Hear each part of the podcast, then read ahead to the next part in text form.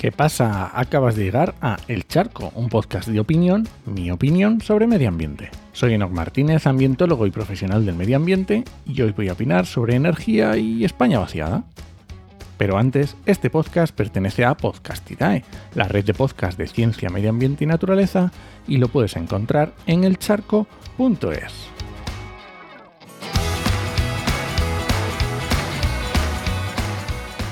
Justamente en el Charco Express de ayer, el 187, que ya sabes que siempre te dejo enlace en la nota del programa, pues hablaba sobre el posible greenwashing en el caso de un podcast de medio ambiente que estoy escuchando. Y me planteaba si realmente era greenwashing. De hecho, dejé una encuesta que espero que ya haya respondido.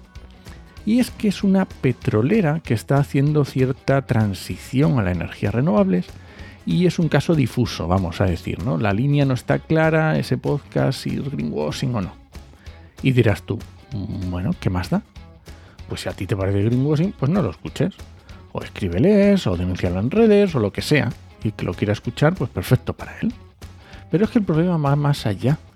Porque se está preparando una nueva directiva de protección del consumidor a nivel europeo que va a controlar en greenwashing más de lo, de lo que hay ahora y no como se venía hasta ahora controlando el tema de la publicidad engañosa en España, que lo de autocontrol, que ya sabes que es como una entidad, asociación, grupo de arbitraje, la verdad es que funciona regulero, por no decir mal. Y esta directiva se va a poner mucho más seria, con implicaciones gordas. Y si quieres escuchar un poco más sobre este tema, el lunes que viene vuelve el podcast de Rescate Sostenible Corporativo con Paulo Baldó y empezamos temporada con el capítulo 24 en el que hablamos justo de este tema. Así que mi recomendación es que no te lo pierdas. Pero volviendo a nuestro tema. Hoy justo he escuchado un capítulo de otro podcast diferente al que me refería en el episodio de ayer. En este caso, de una compañía eléctrica 100% renovable que ya llevaba escuchando un tiempo porque cuenta historias de los territorios en los que la compañía instala proyectos renovables, eh, pero muy bien contados, con un buen diseño sonoro, con entrevistas a los paisanos, explicando los problemas rurales. La verdad que está chulo, ¿vale?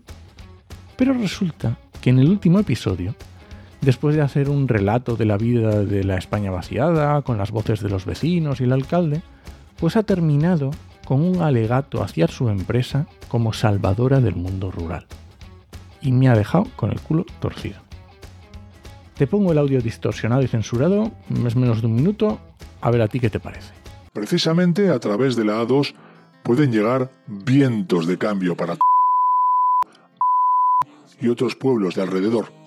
Y es que el parque eólico del que va a desarrollar en la zona no solo va a contribuir a generar energía eléctrica de manera sostenible, sino que también generará nuevas oportunidades para crear empleo en la zona, impulsando una futura recuperación de la actividad empresarial y comercial. Así, la energía de estos pueblos, que sus vecinos siguen manteniendo encendida, crecerá y se convertirá en el inicio de un futuro brillante para ellos. Y es que cualquiera que escuche esto y que esté en esos pueblos, creerá que ha llegado su salvación y la salvación para sus hijos y futuras generaciones. Pero tenemos que decir que la implantación de proyectos eólicos no trae apenas puestos de trabajo. Porque durante la instalación, pues sí necesitarán obreros no especializados, para yo que sé, desbroces, obra civil. Pero una vez que esté el parque funcionando, lo que se necesitan son personal muy especializado. Incluso se operan en remoto. Y los mantenimientos se hacen, como digo, por personal muy especializado, que viene es profeso para ello. Y esto no, es que me lo saque yo de la manga. Te dejo un informe del Banco de España de principios de 2023, donde han tenido en cuenta 13 años de datos con 3.200 municipios de toda España. Y aunque ven que en las plantas fotovoltaicas sí encuentran efectos sobre el empleo, en el caso de la eólica literalmente dice, en cuanto a las plantas eólicas, su impacto en el empleo y desempleo local es mayoritariamente no significativo. ¿Podemos decir que la eólica no crea empleo? No, por supuesto que no, pero hablamos de empleos locales, en esos municipios. Lo que hará fuera, donde se procesen, ingenierías, etc. Hay mucho asociado, pero en los pueblos donde se instala, no.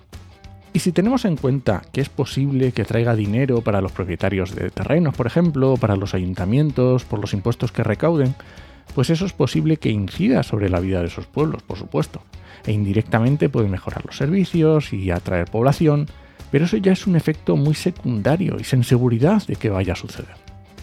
Así que escuchando ese podcast me he cogido un cabreo tremendo, porque te hace un relato muy lacrimoso y desgraciadamente que se repite en muchos municipios, para luego venderte una situación que no es real y que no será real en el futuro. Y llevamos décadas con eólica en diferentes puntos de la península. Ya sabemos sus puntos fuertes en cuanto a la tecnología, la generación de electricidad, etc. Pero también sabemos sus puntos débiles. Y cómo influye en los municipios donde se implanta. Una manipulación tan burda me parece un insulto a la inteligencia de los oyentes. Y nada, este ha sido el charco de este viernes. Si alguien te pregunta, no lo dudes. Te lo dijo en HMM. ¡Nos escuchamos!